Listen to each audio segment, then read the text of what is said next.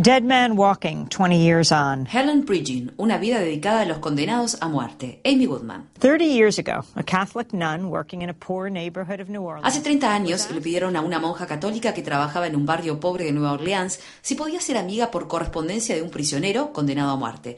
La hermana Helen Pridgeon accedió al pedido y su vida cambió para siempre, al igual el debate sobre la pena capital en Estados Unidos. Su experiencia sirvió de inspiración para la publicación de su primer libro, publicado en español con el título Pena de muerte, que acaba de ser reeditado con motivo de su vigésimo aniversario. Bridgin era amiga por correspondencia de Patrick Saunier, un homicida condenado a pena de muerte que estaba detenido en la tristemente célebre prisión de Angola, en Luisiana. Con su característico acento sureño, Bridgin me habló de su primer encuentro con Sawyer.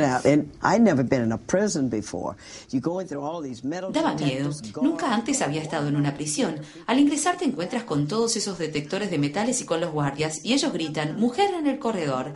La gente se hace a un lado y yo pensé, cielos, estoy yendo directamente a la boca del lobo. Y luego también tenía un poco de miedo de conocerlo personalmente. Por suerte estábamos en cuartos separados. Él estaba detrás de una gruesa malla de separación. Cualquiera puede escribir lindas cartas, pero nunca antes había hablado con un durante dos horas. Pensaba, ¿será humano? ¿Podremos mantener una conversación normal?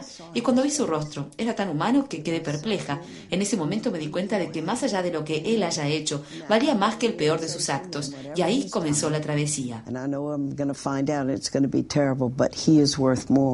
than the worst thing he ever did, and the journey began from there. Sister Helen became Sanye's spiritual advisor, conversing with him as his execution. La hermana Helen se convirtió en la consejera espiritual de Sonier, conversaba con él mientras se acercaba la fecha de su ejecución.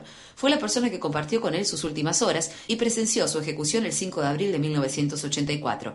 También fue la consejera espiritual de Robert Lee Willie, otro prisionero condenado a pena de muerte de la cárcel de Angola, que fue ejecutado ese mismo año. Años más tarde se realizó una película basada en el libro, dirigida por Tim Robbins, con la actuación de Susan Sarandon en el papel de Helen Pridgeon y Jean Penn en el, en el personaje de Matthew Poncelet, un híbrido entre Sommer y Williams. Sarandon ganó el Oscar a Mejor Actriz por su interpretación y la película sirvió para reavivar el debate sobre la pena de muerte. The United States is the only industrialized country in the world still using the death penalty. Estados Unidos es el único país industrializado del mundo que aún aplica la pena de muerte. En la actualidad hay 3.125 personas condenadas a muerte en el país, a pesar de que los opositores a la pena capital continúan logrando avances. Maryland ha sido el último estado en abolirla. Tras la aprobación de la ley, el gobernador del estado, Martin O'Malley, escribió: Hay pruebas que demuestran que la pena de muerte no funciona como disuasivo, no puede ser aplicada sin prejuicios raciales y cuesta tres veces más que la cadena perpetua sin libertad condicional. Y lo que es peor, no hay modo de revertir un error si se ejecuta a una persona inocente. Studies of the racial bias abound.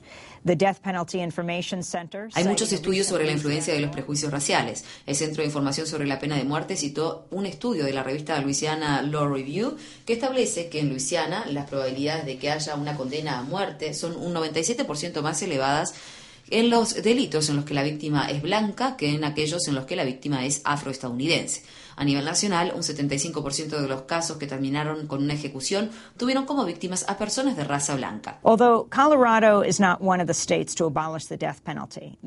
Si bien Colorado no es uno de los estados que abolió la pena de muerte, el gobernador John Hickenlooper utilizó su autoridad ejecutiva para otorgar una prórroga temporal a uno de los tres prisioneros condenados a muerte en el estado. En su declaración, el gobernador sostuvo, es una pregunta legítima la de si como estado deberíamos quitar vidas. Esta semana, Indiana liberó a una ex condenada a pena de muerte. Paula Cooper fue hallada culpable del asesinato de Ruth Polky en 1985 y fue condenada a pena de muerte a los 16 años. En aquel entonces fue la persona más joven condenada a esa pena en el país. El nieto de Polky, Bill Polky, realizó una fuerte campaña para pedir clemencia para Cooper. Estoy convencido de que sin duda mi abuela estaría consternada por el hecho de que esta niña fuera condenada a pena de muerte y de que haya tanto odio e ira hacia ella cuando Paula fue liberada de la pena de muerte en otoño de 1989, pensé, bueno, ya está, se salvó de la pena de muerte, misión cumplida.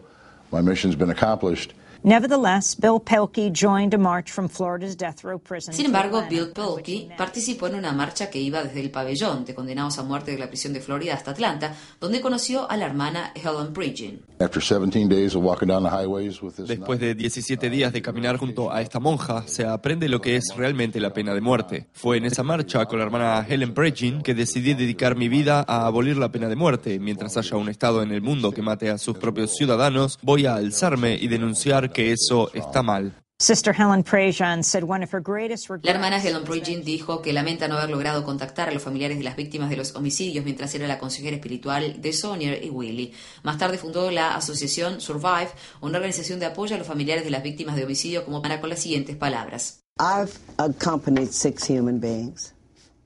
Acompañé a seis seres humanos y presencié su ejecución. Es a ellos a quienes debo mi trabajo. No puedo dejar de hacerlo. Seguiré haciendo esto hasta el día en que me muera.